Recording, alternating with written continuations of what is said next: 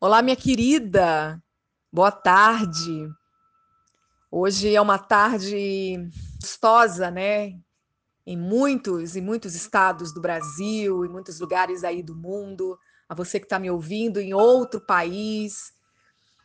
Hoje pela manhã eu não não postei um devocional.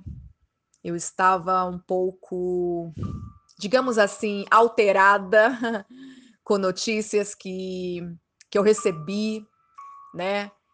É, pessoas me, me afrontando, pessoas me perseguindo, inventando histórias, calúnias ao meu respeito. E eu vontade, né? Eu com aquela vontade assim de, de querer tirar satisfações, de querer excluir, de bloquear. E aí o Espírito Santo docemente falou para mim, filha, aquieta-te. Saiba que eu sou Deus na tua vida. E aí eu me lembrei que realmente é Ele quem me justifica, é Ele quem é, me exalta, é Ele quem me enriquece, que me empobrece, Ele é o meu Deus, Ele sabe de todas as coisas. E hoje eu quero compartilhar com você nesta tarde algo que o Senhor ministrou no meu coração ao ouvir uma pregação de um apóstolo. Eu não conheço esse apóstolo, e algo me tocou na pregação dele e me inspirou a conversar com vocês sobre o que Deus tem para te dizer nesta tarde, né, através da minha vida que ele não falou com você hoje pela manhã. Ele falou sobre os processos que uma planta passa até frutificar. Primeiro a semente é plantada num saquinho em seguida, é transplantada para um local maior, com solo preparado, com mais água. E ainda assim, ela sente um incômodo. Suas folhas murcham, porque ela sente a diferença. Esse apóstolo fez um paralelo sobre como isso podia acontecer conosco. Muitas vezes, Estaremos no lugar que Deus nos plantou e vamos sentir assim um incômodo. Podemos até pensar que estamos no lugar errado, e daí vêm as profecias e começam a falar, a falar, é aquela coisa, né? E eu queria convidá-la a pensar no que tem incomodado você nesta tarde. O que tem te chateado? O que tem desanimado você nesses dias? Você consegue pensar em algo? Porque por que, que identificar a fonte do desconforto na tua vida é tão importante?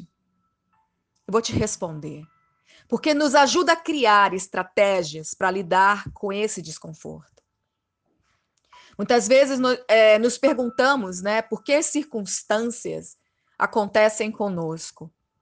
Por exemplo, por que uma pandemia num período, né, é, do casamento de uma amiga ou do, do meu próprio do meu próprio casamento, né?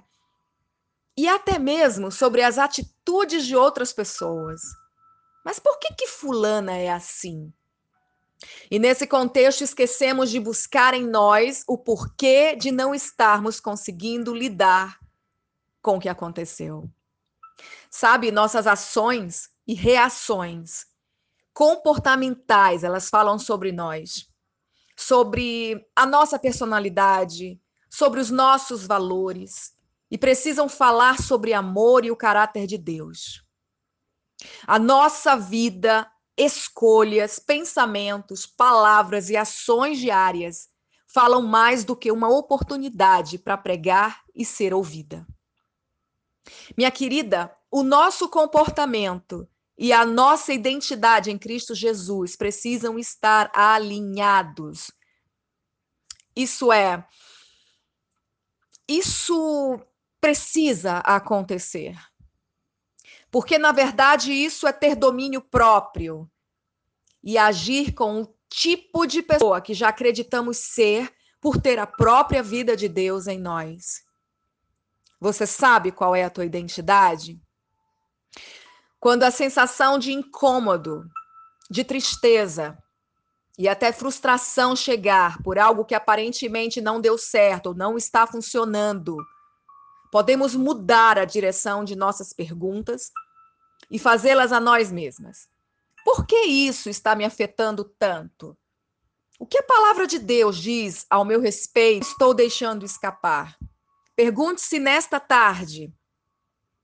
Minha querida, nós precisamos dosar a carga emocional que atribuímos, as decepções, pois quando não a dosamos, essa carga emocional nos impede de agir racionalmente, pode nos impedir de expressar o caráter de Deus.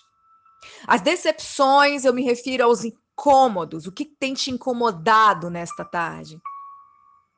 Eu sabe, precisamos nos lembrar de que Deus diz sobre nós, suas filhas, nós podemos tudo naquele que nos fortalece, como está escrito lá em Filipenses, capítulo 4, no versículo 13. Podemos andar em amor, ser longânimas, bondosas, mansas, porque o Espírito Santo de Deus habita em nós, como está escrito em Gálatas, capítulo 5, no versículo 22. Podemos não sentir ira com facilidade, não procurar os nossos próprios interesses, não guardar rancor ou cultivar o ranço, principalmente o ranço, sabe, sobre algumas pessoas. Porque o amor de Deus foi derramado em nosso coração, como está escrito em 1 Coríntios, capítulo 13, lá em Romanos, capítulo 5, no versículo 5. Precisamos lembrar de que vivemos por um propósito que é maior do que qualquer pessoa do que qualquer circunstância, do que qualquer incômodo ou decepção. Viver por um propósito nos fará frutificar, mesmo que o solo pareça desconfortável. E você pode estar pensando, mas, pastora Carol, eu nem sei exatamente qual é o meu propósito. Eu quero lhe dizer que o nosso maior propósito como filhas de Deus é reconciliar a humanidade ao Pai na nossa casa, no nosso trabalho, na nossa escola, na nossa universidade, no nosso supermercado. O desejo do, do meu coração nesta tarde é que Jesus seja conhecido através da vida de cada um aqui, através do que comunicamos. Sim, minha querida, Vamos alcançar o Brasil e as nações com a palavra da fé e o amor. Esse é o nosso legado. Eu não sei onde você está, mas o Senhor sabe, Ele te conhece. É você que está em Portugal, você que está na Espanha, você que está na África, você que está nos Estados Unidos, você que está em qualquer lugar da Europa, você que está aqui no Brasil, em qualquer estado, em qualquer cidade, você que está me ouvindo, onde a minha voz ela alcançar, eu quero te dizer que Deus tem um tempo novo. Não se sinta incomodada onde você está onde você estiver, não se sinta incomodada. Esse incômodo vai passar. Isso não quer dizer que você está no lugar errado, mas você pode e deve estar no lugar certo. Mas mesmo que estejamos no lugar certo, vai gerar um certo incômodo, assim como acontece com a planta quando ela é tirada de um lugar para outro, ela vai sentir a diferença, ela vai se sentir incomodada, e assim somos nós. Permaneça firme no local onde Deus te chamou para florescer, onde Deus te plantou. Você verá que a sua vida será frutífera. Em nome de Jesus, eu declaro isso sobre a sua vida. Amém.